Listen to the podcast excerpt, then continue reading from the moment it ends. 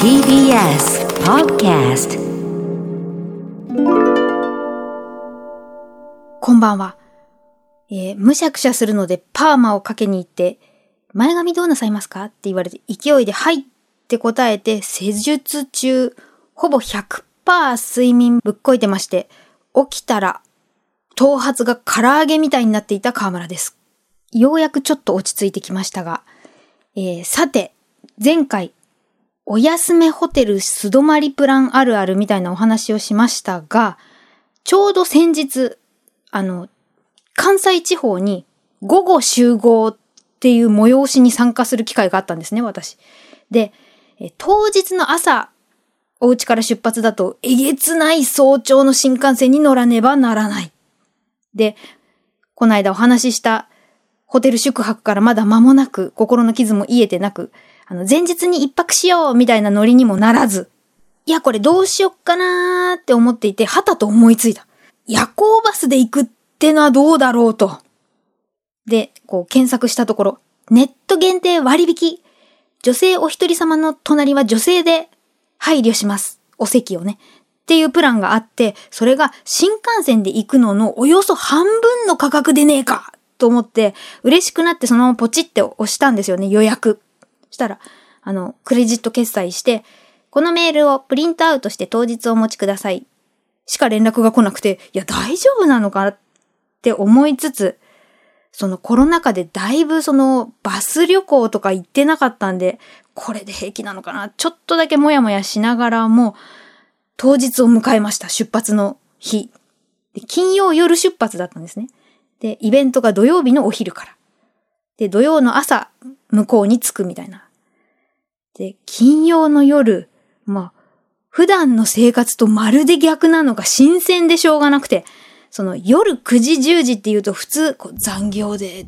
て、こう、下りの電車に乗って家路に着くような時間に、自分はでっかいリュックを背負って、バスタ新宿に向かって、あの、電車に乗る。こう、お疲れモードの皆さんと、これから夜だし遊ぼうぜみたいな皆さんに混じって、なんか家で人間みたいな、こう、ちょっと浮いた感じだったんですけれども、新宿南口に着くと、結構スーツケースの人とかいて、あんまり私の格好と大きな荷物が目立たない。で、あの、できたできたってニュースで見てはいたけれども、もう高速バス乗り場っていうより空港だなこれっていうようなバスタ新宿。これバスターミナルのバスタですよね、きっと。で、そのバスタにエスカレーターでどんどん登っていくと、こうバスに乗って行く前から行き先みたいなところのいろんな地方の名産が揃ってるお土産屋さんがあって、これ行かなくてもここで買って帰ってくることできんなとか思ったり、あの、いつ行けるかね、わからないので、今のうちにありがたい、いっぱいある、大きめのトイレにゆっくりめに入り、で、こう、上を見ると、何ゲート何番、何時何分どこ行きっていうのがバーって羅列している掲示板、本当に羽田成田に来たみたいな感じなんですね。そしてその近くに、あの、今から出発したい人も、空いてる席あります、ここなら買えますっていう自動券売機があったりとかして、そうそう、券、なんかかっこいいチケットとかないんですけど大丈夫かなと思って受付のお姉さんに質問したところ、お名前と予約番号があれば OK です。とのことだったので、一応安心して、あの、待合室で座って待ってようと思ったら、もうごった返していて金曜夜、席がなくてうろうろして壁に佇むことにして、なんか、あの、待ってる人たち見てると、こう、朝起きてすぐ USJ 行くんだもんねっ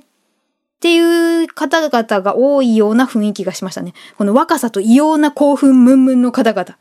あとは、ちょっとそこから離れて、少しこうドラマがありそうな中年男性が一人座ってたりとかして。っ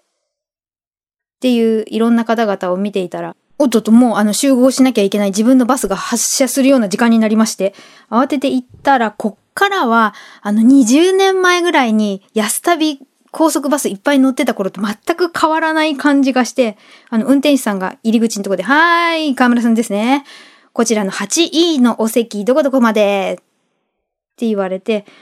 なんか遠足の時を思い出して、で、うわー、新幹線の半額だったプランのバスどんなかなと思ったら、やっぱりさもありなん。隣と席近い、なんかこう、昭和の、あの、ムードなお昼のメロドラマに出てくるような厚めのレースのカーテン1枚しか隣と仕切りがない近い。で、満席って書いてあったんだけれども、なんか隣いないまんま出発したんですね。もしかして、これ、私ラッキー、隣にいないまんま2つ使えるのかもと思ってちょっとリュックを置いちゃえと思いましたが、あの、現実はそんなに甘くなく、横浜でガンガンに人乗ってきまして、はい、隣にど、どなたか座った音がする。で、大きなリュックが邪魔なので上に乗せるついでにチラッとお姉さん拝見したところ、もうマッハの速さで横浜から乗ってきたすぐ、あの足元のペラッペラのスリッパに履き替えて、目にはあのパックのような、こう携帯アイマスクをしてて、もう寝る準備万端。で、姿勢もちゃんとしてて、プロだなーって、あの、ちょっと見てたら上の棚にしこたま頭をぶつけてみたり、私はもうあの、椅子が狭いので肘を窓枠にかけ、私が窓側だったんですけど、窓枠にかけて寝てたら背中が痛くなって目が覚めたり、下向いて寝たら乾燥して痰が絡まってコロって起きたりして、もう四苦八苦。で、夜中のあの途中下車するトイレ休憩が3回あったんですけれども、お姉さんは1回も降りないで爆睡している。で、最後3回目の休憩所が朝もやとなんか牧場のような野生的な糞尿の香り漂うところで、あようやくあの朝が来たなって思った頃、その休憩が終わって私ようやく寝ることができて、そして、はっって目覚めたら、お姉さん USJ の途中のあの停留所で降りていた。さよならまで卒がない。で、私はあの終点まで乗ってて、こう、関西の街はどこのお店もやってないような時間帯に、商店街入り口みたいな停留所で降ろされて、リュック一つで置き去りにされる感じも懐かしい。その高速バスもこういうのばっかりじゃなくて、あの、ビップビップみたいな、こうトイレ付き、パウダールーム付き、テレビモニター付きとかのもね、あるんで、私は懐かしい体験をしましたっていうことで、いいのかな？ではまた。